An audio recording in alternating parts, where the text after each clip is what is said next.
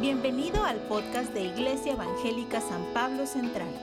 Esperamos que sea de bendición para tu vida. Amén, amén, amén, amén. Gracias Señor Jesús. Cierra tus ojos un segundito más y dile gracias Señor. Gracias Jesús. Gracias por tu palabra. Gracias por tu presencia. Gracias por tu Espíritu Santo.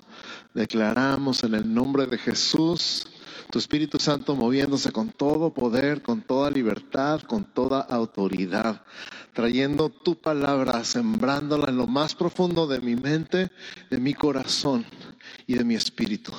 Declaro en el nombre de Jesús mi mente atenta, abierta, recibir tu palabra, a creer tu palabra, a abrazar tu palabra, a vivir tu palabra en el nombre de Cristo Jesús. Amén, amén. Postéate con tu vecino, salúdalo, dile que bien te ves, qué bueno que viniste hoy.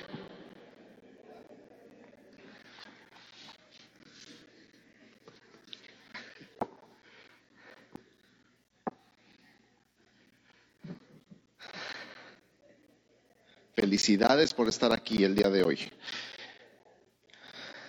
Y ahora te voltearte con dos o tres personas y diles feliz cumpleaños, iglesia.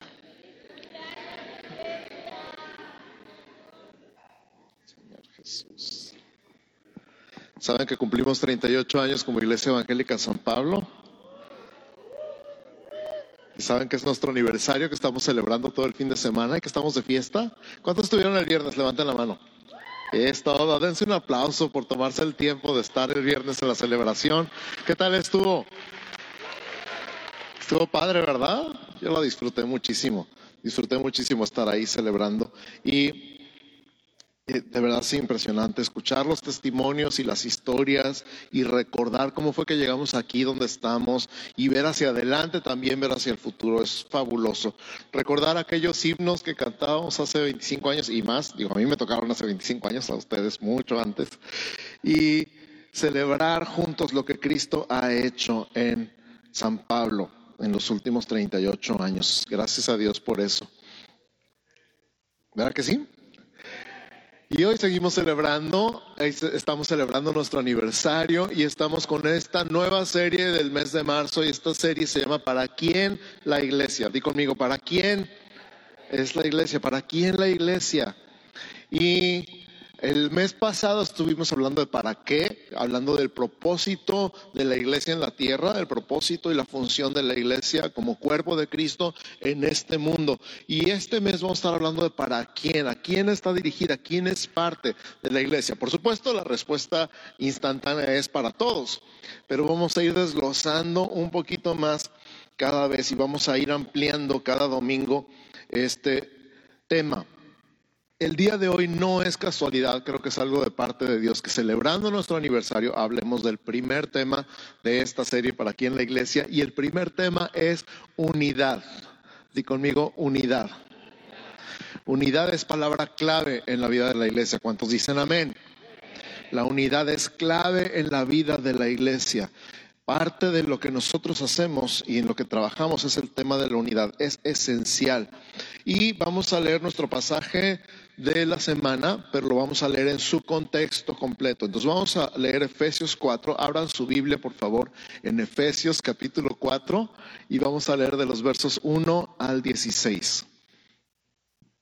Abran su Biblia en Efesios 4 y vamos a leer del 1 al 16. Lo voy a leer en nuestra versión Reina Valera 1960. Muchachos, ya les compartí que pueden leer otras versiones, irla siguiendo siempre y cuando estemos en el mismo pasaje. Y dice, ¿ya lo tienen? Super.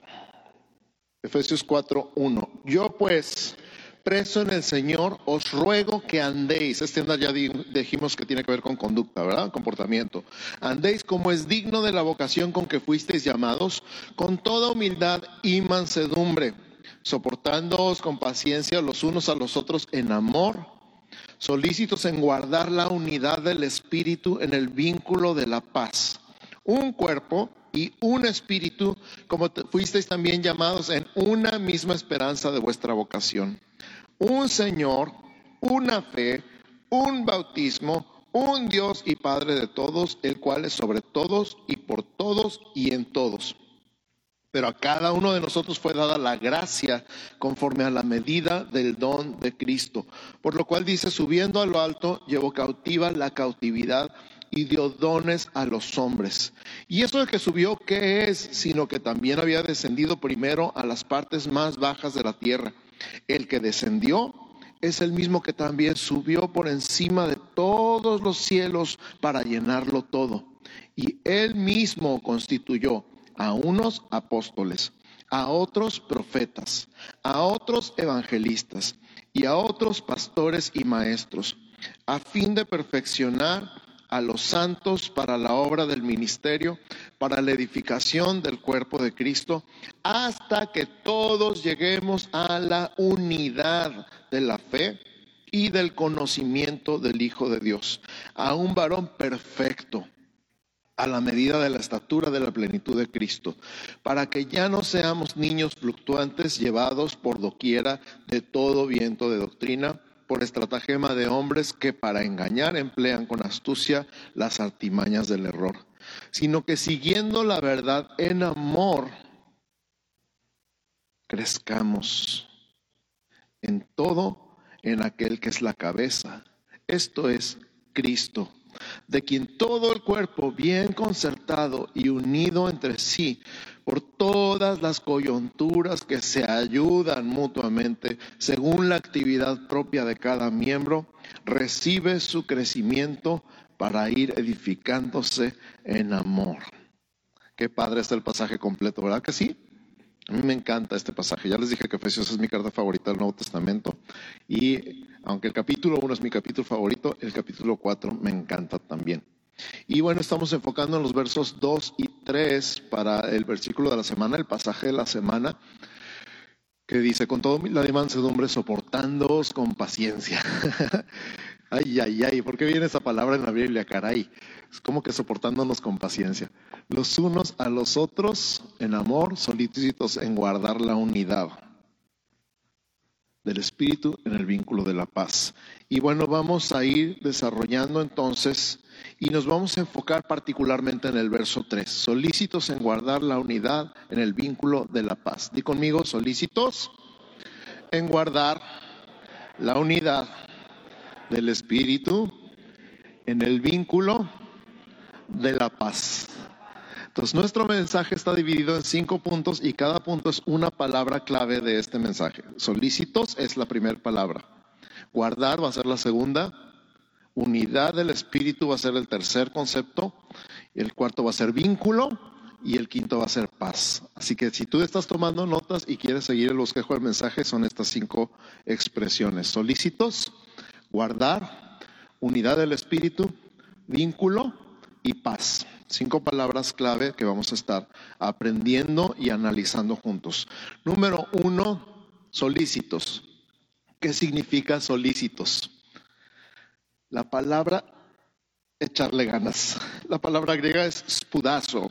Significa esforzados, diligentes y listos. Di conmigo, esforzados, diligentes, listos fíjate, una persona solicita en cualquier trabajo, en cualquier empresa, sea lo que sea que trabaje, es una persona que siempre va a estar en esa empresa. Porque a todos los jefes, a todos los patrones, a todos los supervisores les encanta tener gente solicita a su cargo. ¿Por qué? Porque no hay que andar detrás de ellos. No necesitan que los estén arreando. ¿Conoces empleados que están ahí sentados nomás esperando que les digan qué hacer? Y si no les dicen nada, no hacen nada. Están ahí nada más, pues ¿qué haces? Pues nada, esperando que me digan qué hacer. No buscan ellos, no tienen iniciativa propia, no se les ocurre, simplemente están esperando instrucciones. Y mientras no les pongan a hacer algo, son capaces de no hacer nada en todo el día. ¿Conocen a alguien así? No levanten la mano. Por el otro lado, hay gente que en su trabajo siempre le gusta estar ocupada. Hay gente que aprendió a estar ocupada y no se puede estar sin hacer nada, especialmente en el trabajo. Pero normalmente estas personas llegan a su casa y andan igual. se les ocurre recoger la ropa, se les ocurre guardar todo, están ocupados, ven algo que está pendiente de hacerse, se acuerdan y ponen al mismo tiempo a lo mejor mil cosas en la casa porque son personas que están acostumbradas a estar ocupadas, se esfuerzan en estar ocupadas. Y esas personas son valiosísimas en cualquier negocio, en cualquier empresa, en su casa. Los ves desde temprano, tienen hábitos positivos, constructivos en su vida. Son solícitos, se mueven sin que nadie los esté arreando. Disculpen la expresión. Entonces, eh, vas a un restaurante donde la comida está muy buena, pero te tratan muy mal. Y vas a otro restaurante donde a lo mejor la comida no es tan excelente, no es mala, pero no es tan buena como en otro lado. Pero te tratan súper bien, te atienden todo el tiempo. En cuanto llegas, te das la bienvenida, te sientan en tu mesa inmediatamente, te dan la carta, están atentos de ti todo el tiempo que estás ahí, no te dejan abandonado, ni tienes que andar ver dónde anda el mesero para atenderte, para pedirle un café.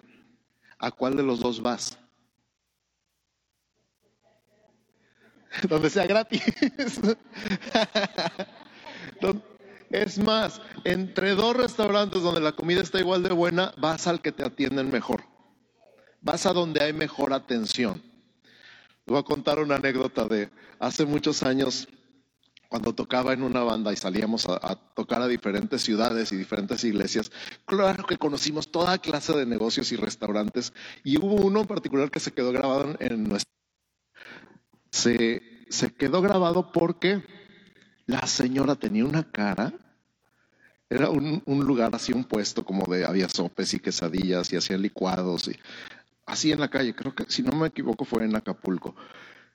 El caso es que la señora tiene una cara de coraje. Ella no tenía ganas de estar ahí y trabajaba nomás porque tenía que comer, si no, sería feliz no haciendo nada. Y entonces la señora no contestaba. A nadie de los que le hacían pedido ahí contestaba. Simplemente seguía con la misma cara y seguía trabajando con una cara espantosa. Y entonces le decimos, señora, me da un licuado de plátano y no dice nada.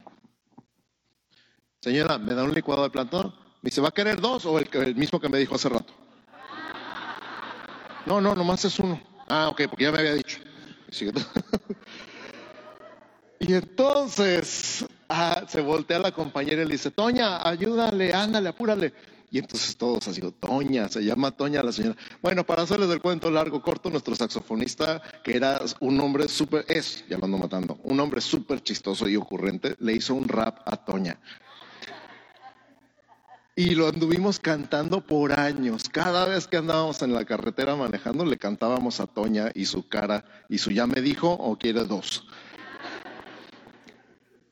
¿Por qué? Porque la gente no nos gusta que nos traten mal.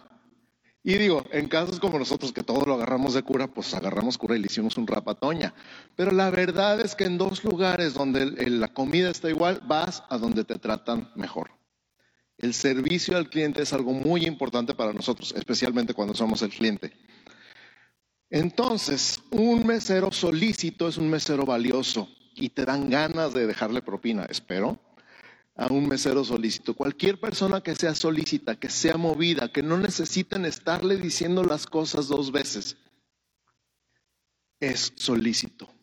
Y la Biblia nos anima a ti y a mí a ser solícitos. Ahora, solícitos en qué? La siguiente palabra es en guardar.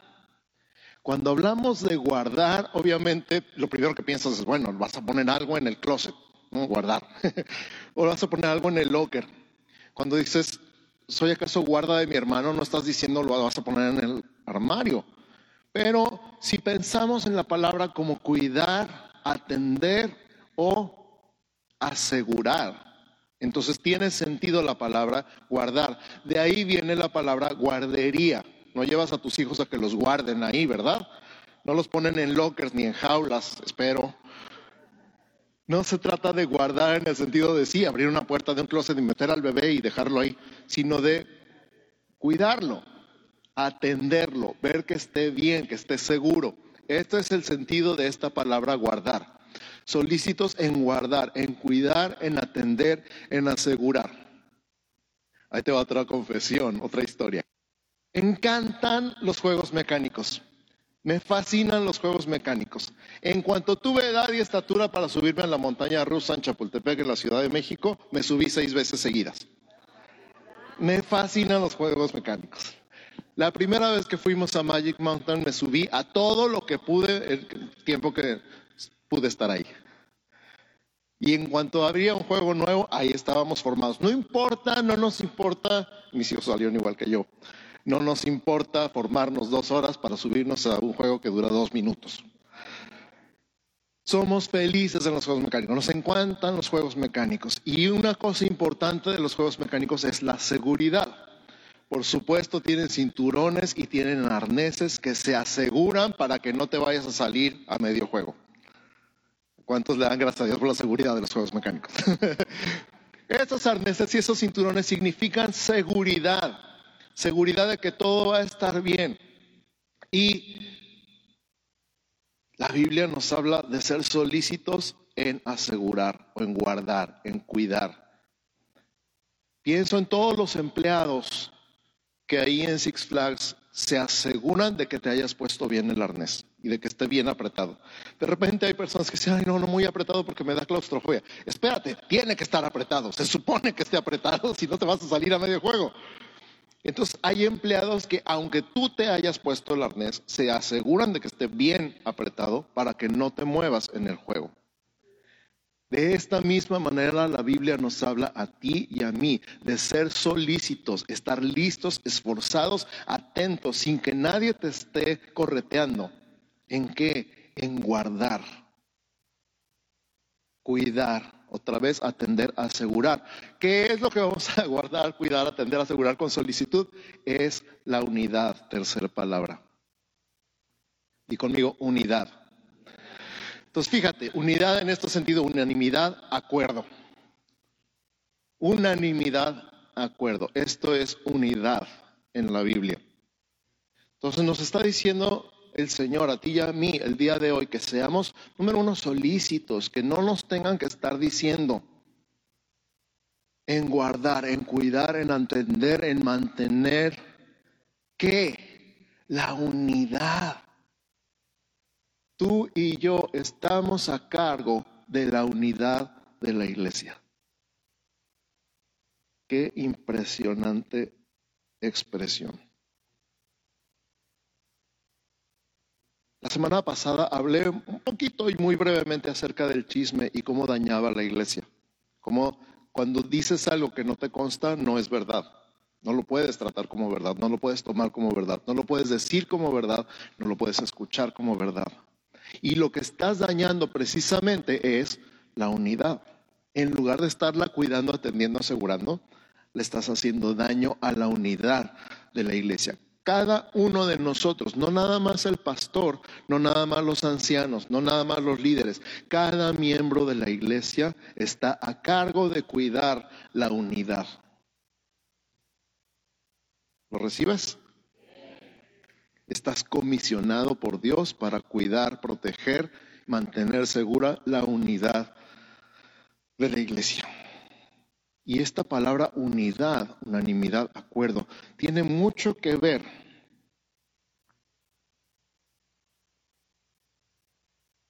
con el número uno. Di conmigo uno. Uno es indivisible. Ya después se inventaron los quebrados y las fracciones. ¿A quién, le, quién odió los quebrados en la primaria? Yo odié los quebrados en la primaria me chocaban los quebrados. Si algo que no podía y no entendía y no quería entender, eran los quebrados. me gustaban más los números normales como uno, porque todo era fácil de entender cuando decías uno no se puede dividir. El número uno no se divide, es uno. Y unidad tiene que ver con uno. ¿Se acuerdan matemáticas? Unidades, decenas, centenas.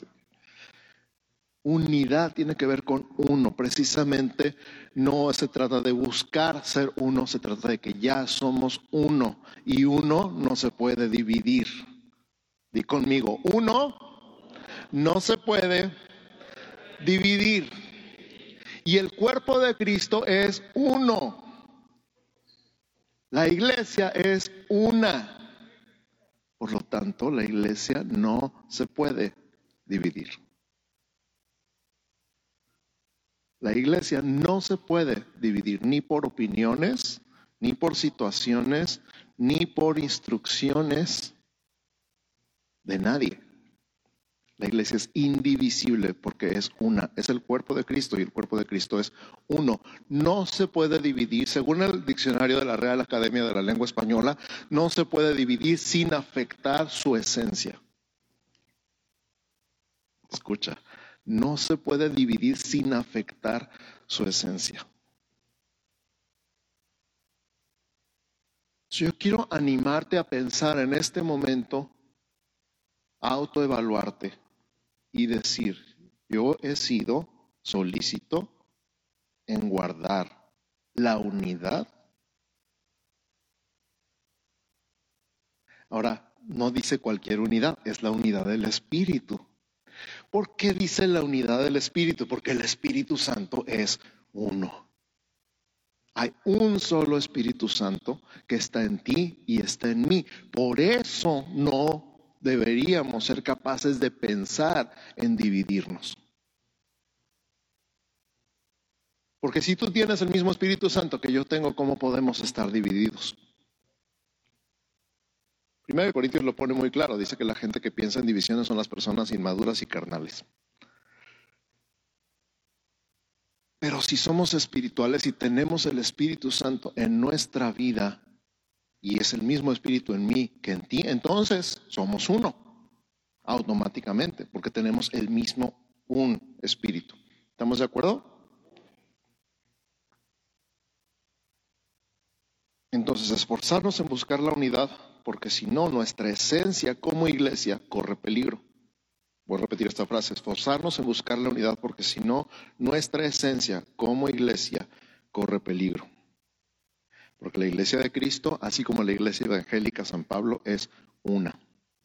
La unidad del Espíritu entonces nos recuerda eso. Hay un solo Espíritu Santo que está en cada uno de nosotros, por eso no cabe la idea de estar divididos. Escucha lo que dicen los versos 4 al 6 otra vez en este contexto. Los versos 4 al 6 dicen, un cuerpo y un espíritu, como también fuisteis llamados en una misma esperanza de vuestra vocación. Un Señor, una fe, un bautismo, un Dios y Padre de todos, el cual es sobre todos y por todos y en todos. ¿Cuántas veces dice uno?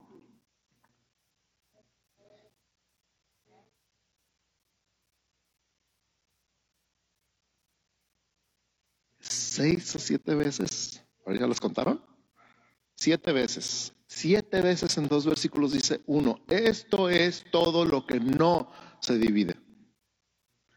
Esto es todo lo que no nos divide. Esto es todo lo que nos hace uno. Voy a leer otra vez. Un cuerpo, somos un cuerpo en Cristo. Y un espíritu, el Espíritu Santo Fuiste llamados en una misma esperanza. Ya van tres, ¿verdad? Una sola esperanza de vuestra vocación. Un Señor, una fe, un bautismo, un Dios y Padre de todos. ¡Wow!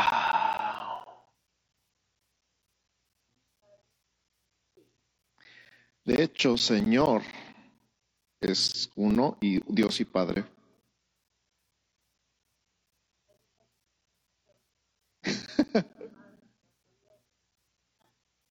bueno, ahí lo pueden agregar si quieren. Es decir, en todo esto somos uno por el Espíritu Santo que nos une con Dios y unos con otros.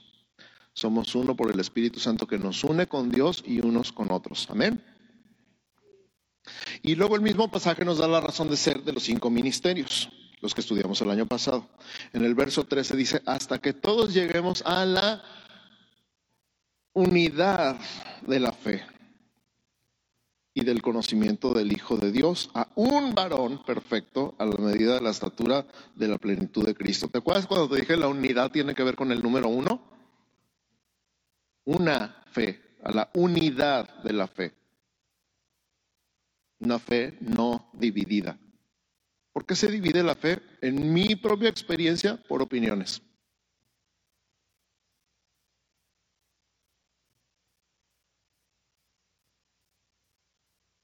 Chispas. Cuando dices, pues yo creo que ya metiste tu cuchara. Y a veces es un cucharón, sí.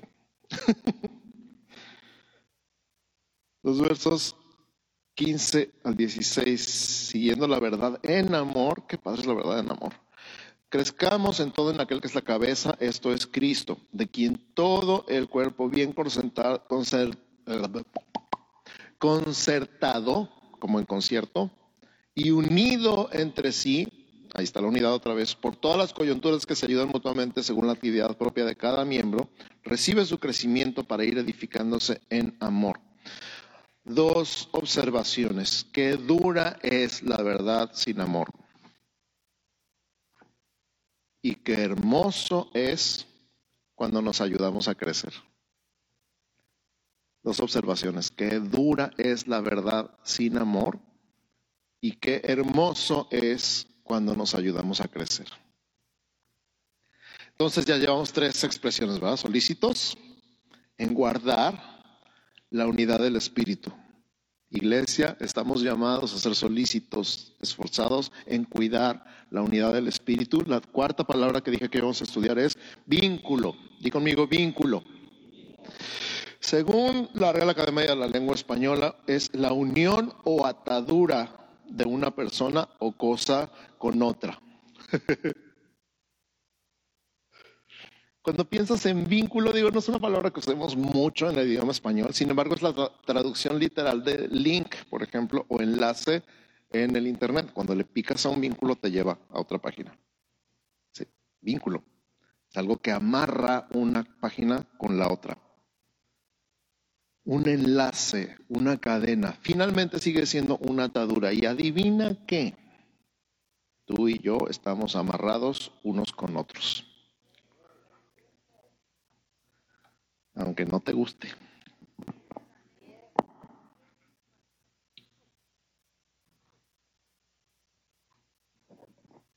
¿Por qué es importante saber que estamos amarrados unos con otros?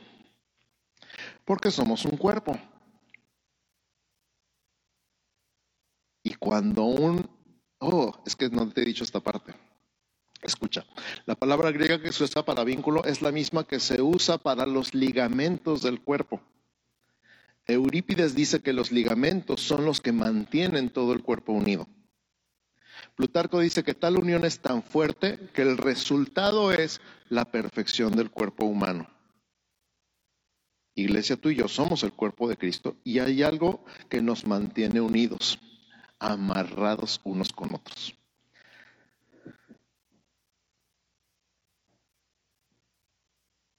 ¿Qué pasaría si un ligamento de tu cuerpo no funcionara como debe?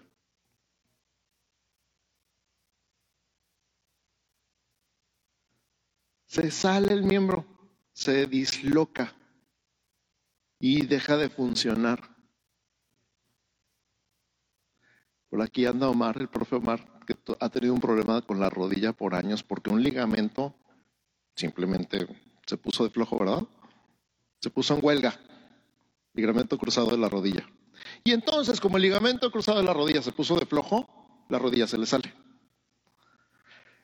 La rótula se le sale de su lugar. Y cuando se le sale de su lugar, ¿ustedes creen que puede caminar? O correr, o jugar fútbol, o básquetbol. Déjate incómodo, trae la bola por acá de este lado. Yo estoy exagerando, pero ese es un ligamento de una parte del cuerpo. Tú y yo, cada uno de nosotros somos miembros del cuerpo, tenemos funciones, tenemos propósito, tenemos diseño, pero no funcionamos de manera independiente. No funcionamos independiente, tenemos que estar y estamos amarrados unos con otros para funcionar como cuerpo. Y conmigo, por favor, amarrados unos con otros para funcionar como cuerpo. Amarrados unos con otros para funcionar como cuerpo. Todavía de repente aparece por ahí algún independiente que dice, yo puedo solo. No voy a decir nombres. De repente, no, no, no, yo aquí solito estoy bien. Imagínate, en las películas de terror nada más se ve una mano solita por ahí caminando. No más en las películas de miedo sale eso. Una cabeza rodando por ahí. ¿Y qué es lo que nos mantiene unidos? Número cinco, la paz. ¿Qué es lo que nos mantiene unidos, amarrados unos con otros? Número cinco, la paz. La paz. Wow. ¿Cómo le haces para mantenerte unido con esa gente? la paz. ¿Cómo le haces para soportar a esas gentes? La paz. La paz. Fíjate cómo nos va llevando un solo versículo. Primero, solícitos, esforzados, animosos, enjundiosos, en cuidar, guardar, proteger, mantener segura la unidad del Espíritu. Cuando nos amarramos unos con otros, en paz. La paz es impresionante. Y el versículo que sigue, Efesios 2, 14 al 16. Dice, Él es nuestra paz.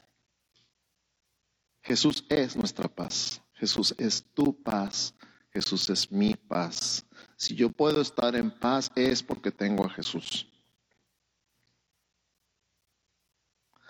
Si yo puedo estar en paz es porque tengo a Jesús. No hay ninguna otra razón. No es porque no tenga problemas. De hecho, esta paz es la paz precisamente de un Jesús durmiendo en el barco en medio de una tempestad. Esa paz. ¿Por qué? Porque él sabía que iban a llegar a su destino.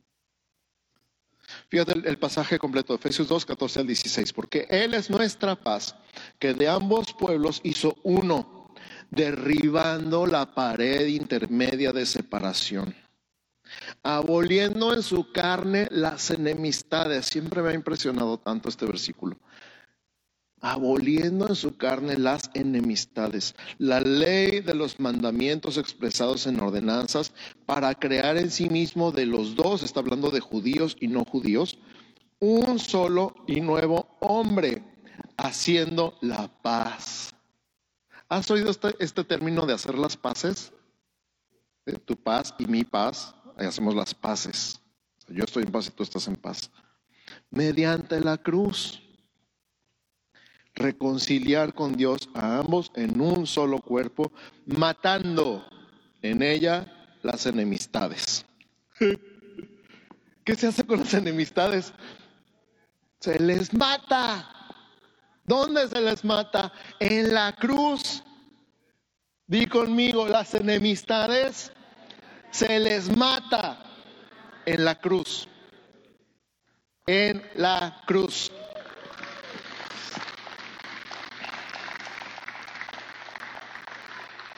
¿Y qué rayos hacemos manteniendo viva una enemistad entonces? Es que me hizo hace 20 años, me miró feo en la iglesia y por eso no le habló.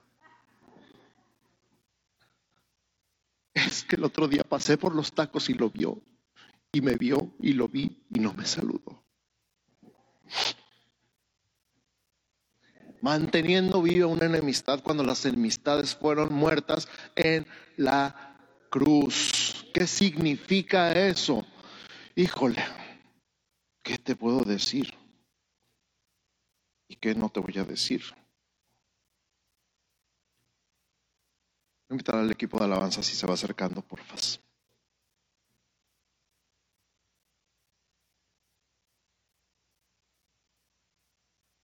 Piensa un momento en esto. ¿Tienes o has tenido alguna enemistad?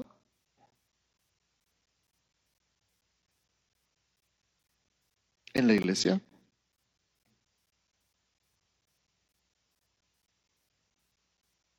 Aquí no, pues vas llegando. Pues.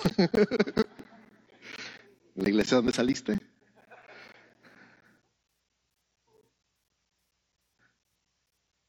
¿Tienes o has tenido alguna enemistad en esta iglesia, voy a aclarar, o en la de donde vienes?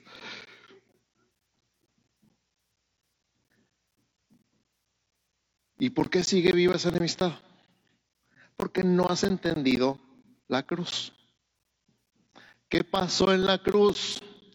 En la cruz Cristo nos cambió de ser enemigos de Dios a ser amigos de Dios. Pero no nada más eso. ¿Cuántos están contentos y le dan gracias a Dios que sus pecados fueron castigados en la cruz? ¿Sí? ¿Tú le das gracias a Dios que tus pecados fueron castigados en la cruz?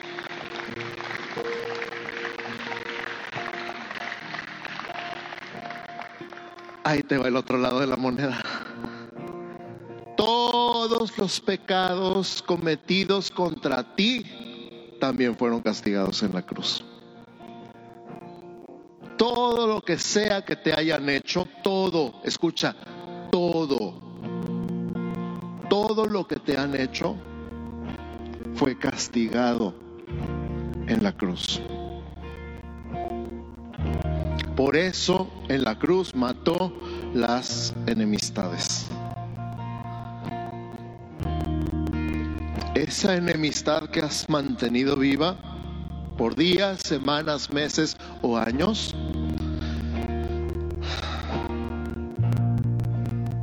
déjala morir, men. Ya déjala morir.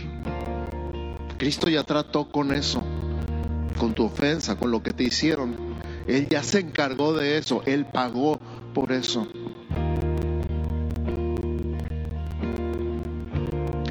Fulano se merece una cachetada, ya se la dieron a Jesús.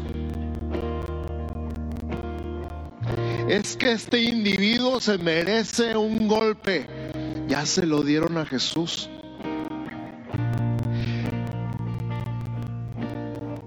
Es que esta fulana merece unos buenos azotes. Ya se los dieron a Jesús.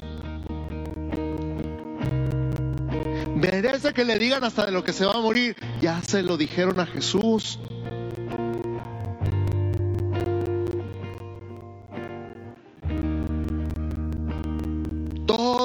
Que sea que merezca la persona que te hirió, te lastimó, te ofendió, te hizo llorar, ya se lo hicieron a Jesús.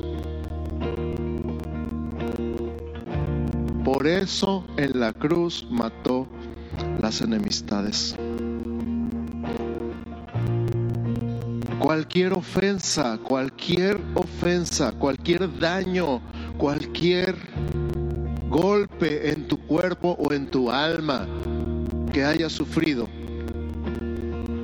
ahí déjalo.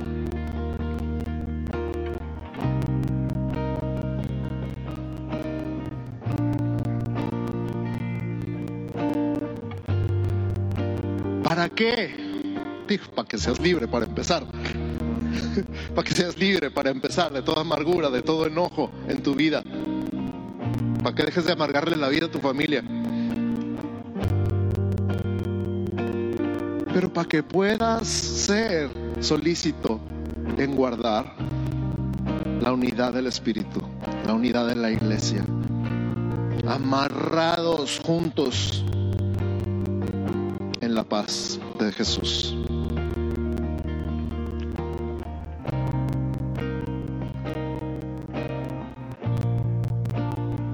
No importa cuántos años tengas, todos hemos sido heridos. Importa si eres soltero, casado, viudo, divorciado, temporalmente separado, como dice Facebook, es complicado. De todos modos hemos sufrido. Pero el Señor está hablando de unidad. No porque no haya, sino porque Él es uno. Y su cuerpo es uno. Y su espíritu es uno. Porque seamos tan buena onda nosotros, sino porque Él vive en ti y Él vive en mí. Somos uno. Ya no más, ¿qué más quieres? Así que cierra tus ojos. Dale gracias a Dios que no necesitas producir la unidad, que esa ya la tenemos porque tenemos al Espíritu Santo. Nada más nos pide ser esforzados, dirigentes en protegerla.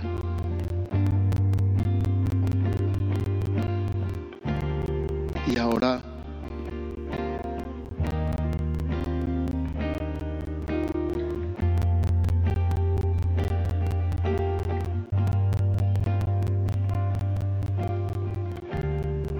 empieza a decirle en tus propias palabras, Señor, gracias porque soy uno contigo.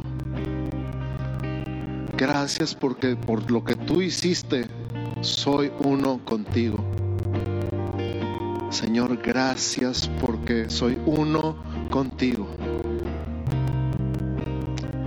Gracias porque hiciste todo lo necesario para que yo pudiera hoy ser uno contigo. Y gracias, gracias porque me hiciste uno con tu iglesia.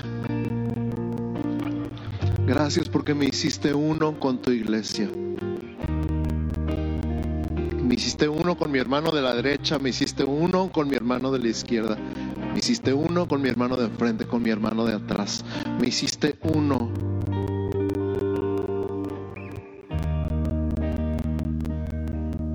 Somos uno en ti, porque tenemos el mismo Dios, el mismo Salvador, el mismo Padre, el mismo Espíritu Santo, la misma fe, el mismo bautismo.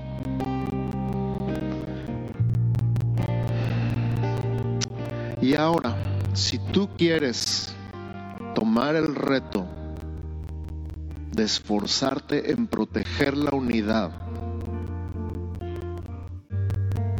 de la iglesia Espíritu Santo. Ponte de pie. Si tú quieres tomar el reto de esforzarte en cuidar y proteger la unidad, ponte de pie. Al ponerte de pie delante de Dios estás tomando un compromiso de cuidar. Eres un guardián de la unidad. Eres un guardián de la unidad. Eres un guardián de la unidad.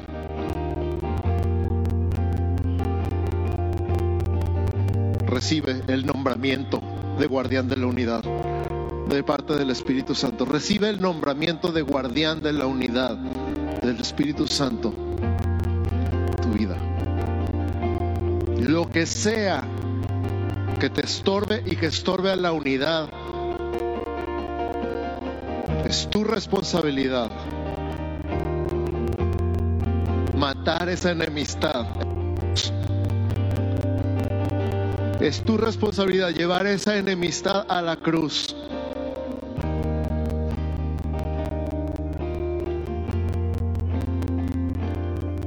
En el nombre de Jesús. Gracias Señor. Gracias Señor Jesús. Gracias Padre. Gracias, gracias, gracias, gracias Señor. Cantar este, este coro, lo que están tocando ahorita. Canta con nosotros.